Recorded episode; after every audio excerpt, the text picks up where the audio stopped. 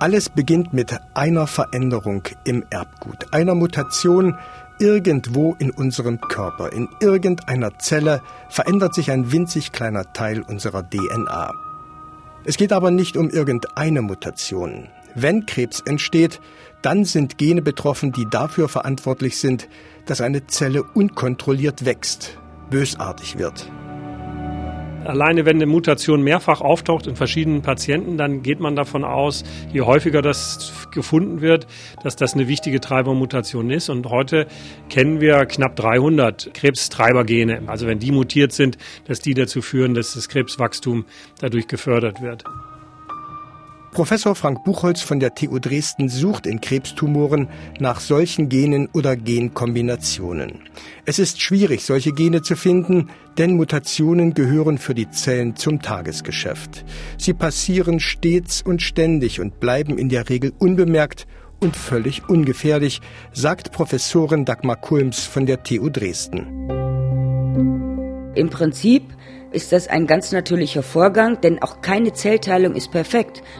Wenn Sie natürlich das Genom zusätzlich schädigen, wie durch Zigarettenrauch oder UV-Strahlung oder solche Dinge, dann haben Sie natürlich einen Multiplikator der Wahrscheinlichkeit. Aber es kann auch einfach nur eine genetische Mutation sein, die spontan entsteht bei irgendeiner Zellteilung. Ein völlig normaler Vorgang also. Und weil die Natur unglaublich clever ist, ist sie auf solche Fehler vorbereitet. Sie hat Mechanismen entwickelt, das Erbgut abzuchecken, zu kontrollieren. Es gibt Moleküle, die patrouillieren entlang der DNA, suchen vor jeder Teilung nach Mutationen und entscheiden, ob die Zelle sich teilen darf oder sterben muss. In unserem Körper gilt als oberstes Prinzip jeder Zellteilung Qualität vor Quantität. Das Verhängnis beginnt, wenn Gene mutieren, die für die Qualitätskontrolle der DNA verantwortlich sind, wenn bei der Qualitätskontrolle plötzlich geschludert wird, wenn der Kontrolleur selbst der Fehler ist.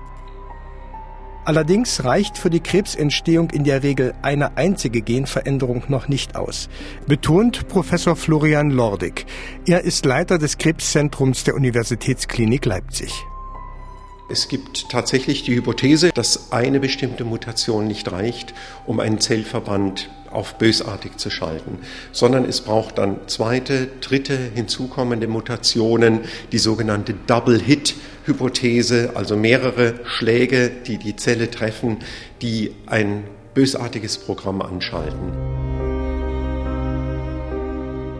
Wenn also der Kontrollraum der Zelle getroffen ist, Mutationen nicht mehr erkannt, bewertet oder repariert werden, beginnen sich Veränderungen anzuhäufen. Die Zelle verändert ihr Wesen, ist etwas anderes als das, was sie vorher war.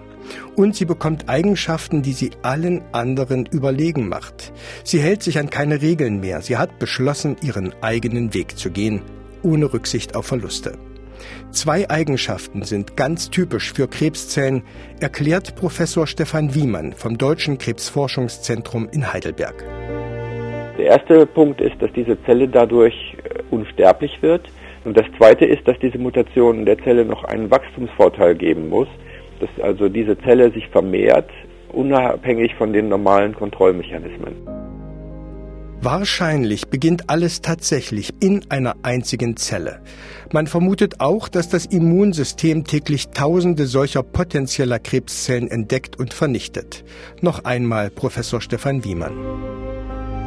Auch wenn man gesunde Haut sich anschaut, dann findet man in dieser gesunden Haut auch alle diese Krebsmutationen, die man in Tumoren normalerweise findet und dort identifiziert hat, dass sie den Krebs ausgelöst haben. Also auch gesunde Haut hat viele Mutationen und nicht nur die Haut, sondern alle Organe wahrscheinlich, die auch Krebs auslösen könnten, aber es normalerweise nicht tun. Aber warum setzt sich dann trotzdem in vielen Fällen eine Krebszelle durch? Warum entkommt sie dem Immunsystem? Warum wird sie übersehen? Professor Stefan Eichmüller vom Deutschen Krebsforschungszentrum in Heidelberg sagt, wir haben keine Ahnung. Und zwar aus einem ganz einfachen Grund. Wir sind in dieser frühen Phase der Krebsentstehung nicht dabei. So genau wissen wir das nicht. Wir bekommen einen Tumor ja nur dann als Tumor zu sehen, wenn dieser Mechanismus nicht mehr funktioniert hat. Es gibt eine Phase, in der die Tumorzellen sich ausbreiten und wachsen. Es gibt eine Phase, in der das Immunsystem antwortet und eine Art Equilibrium herstellt, also ein Gleichgewicht zwischen der Abwehr und dem Wachsen des Tumors. Und erst wenn dieses Gleichgewicht vom Tumor überwunden wurde, weil er nochmal neue Mechanismen gefunden hat, dann gibt es die letzte Phase, in der der Tumor dann explodiert und weiter wächst. Und das ist leider erst diese Phase, in der man den Tumor überhaupt sieht und in der man therapeutisch eingreifen kann. Das heißt, man hat schon einen ziemlich mächtigen Gegner, der schon einiges hinter sich hat und schon einige Mechanismen entwickelt hat. Hunderte, tausende unterschiedliche Mutationen haben sich angesammelt. Hunderte, tausende unterschiedliche Zellen sind mittlerweile also Teil eines einzigen Tumors. Sie sind so unterschiedlich in ihren Eigenschaften, dass sie allen möglichen Herausforderungen gewachsen sind. Auslese, also Evolution im Schnelldurchlauf. Ihre Verwandtschaft mit unserer ersten Zelle ist kaum noch zu erkennen. Und so haben die, die es bis hierhin geschafft haben, Strategien entwickelt, dem Immunsystem zu entkommen, sagt Professor Florian Lordig. Sie müssen sich das wirklich bildlich so vorstellen, dass die Krebszellen alle möglichen Mechanismen ausgebaut haben, um sich zu tarnen oder um das abzuschalten, was sich möglicherweise gegen sie richten würde. Sie senden Botenstoffe aus und sie haben an ihrer Oberfläche wiederum Botschafter, die auf das Immunsystem abschaltend und unterdrückend wirken.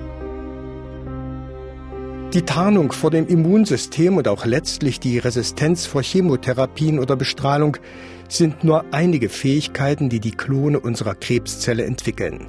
Sie schalten sogar noch ganz andere Programme frei. Sie erwerben eine Fähigkeit, die ein Organismus nur ganz wenigen Zelltypen gestattet, nämlich sich im Körper umzuschauen, mobil zu sein. Das ist die eigentlich tödliche Eigenschaft von Krebszellen, die Metastasierung. Das, was da passiert, ist kein Zufall.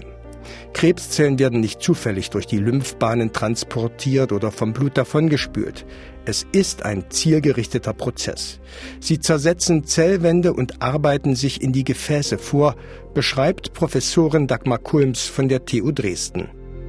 Also zunächst mal muss eine Krebszelle aktiv durch unterschiedliche Barrieren sich rausarbeiten und auch ins Gefäßsystem reinarbeiten durch die Wände der Gefäße, um überhaupt metastasieren zu können. Auch in unseren Adern angekommen, überlassen Krebszellen nur wenig dem Zufall. Eine, ich sage mal, erfolgreiche Metastasierung funktioniert nur, wenn sich die Zelle innen an der Gefäßwand langhangelt und gezielt an der Gefäßwand lang wandert, dahin, wo sie will. Je nach Krebsart will eine Metastase an ganz verschiedene Orte. Unterschiedliche Metastasen bevorzugen unterschiedliche Zielorgane. Sie riechen quasi an der Innenseite der Gefäße die speziellen Botenstoffe, die durch Lunge, Leber oder Hirngewebe abgegeben werden. Und je nach Vorliebe halten sie an und arbeiten sich durch die Gefäßwand wieder nach außen und begründen so einen neuen Tumor. Diese Tumoren, die Klone, die Abkömmlinge unserer einst kleinen mutierten Zelle, verdrängen jetzt gesundes Gewebe und führen dazu, dass Organe ihre Funktion nicht mehr erfüllen können. Das ist in der Regel das Ende. Der Krebs hat gewonnen. Mediziner setzen alles daran, dass es möglichst nicht so weit kommt, dass sie den Tumor an seinem unkontrollierten Wachstum und seiner Ausbreitung hindern. Wissenschaftler vergleichen den Kampf gegen den Krebs mit der Aufgabe, eine Tokioter U-Bahn in dem unglaublich verzweigten Netz vor dem Erreichen einer Endhaltestelle zu stoppen. Selbst wenn man 10, 20 oder 30 wichtige Bahnhöfe sperrt, über irgendeine Strecke erreicht der Zug trotzdem sein Ziel. Professor Florian Lordig. Wir müssen dieses Problem lernen von Anfang an zu verstehen, um auch vielleicht noch intelligentere Therapien anzusetzen, die von vornherein schon einplanen können, der Tumor wird in diese oder jene Richtung ausweichen und daran wollen wir ihn auch noch hindern. Und wir müssen das Problem der Tumorevolution lernen zu begreifen und werden immer mehr dahin kommen, dass wir an unterschiedlichen Zeitpunkten über den Verlauf der Erkrankung auch neue Informationen über seine Biologie, über seine Gene, über die Mutationen in Erfahrung bringen. Genetik und Biochemie lassen das Wissen über Krebserkrankungen rasant wachsen. Immuntherapien, die unser Immunsystem in die Lage versetzen, gegen Tumore vorzugehen, eröffnen heute schon Behandlungsmöglichkeiten, die vor Jahren noch unvorstellbar waren. Es sind erste Hoffnungsschimmer, erste Schritte, um letztendlich für jeden Patienten, für jedes Mutationsmuster individuelle Behandlungsmöglichkeiten zu haben. Erstmals, sagt Professor Lordig aus Leipzig, kommen Studien aus den USA, dass die Krebssterblichkeit abnimmt. Das bedeutet natürlich leider nicht, dass weltweit weniger Menschen an Krebs sterben. In vielen Gesellschaften sterben eben die Menschen nicht mehr so häufig an Infektionen oder an Herzinfarkten, sondern erreichen ein Alter, in dem sie an Krebs erkranken. Aber trotzdem, wenn man das korrigiert, wenn man die sogenannten alterskorrigierten Analysen durchführt, wird endlich in den westlichen Ländern jetzt angefangen in den USA die Krebssterblichkeit reduziert.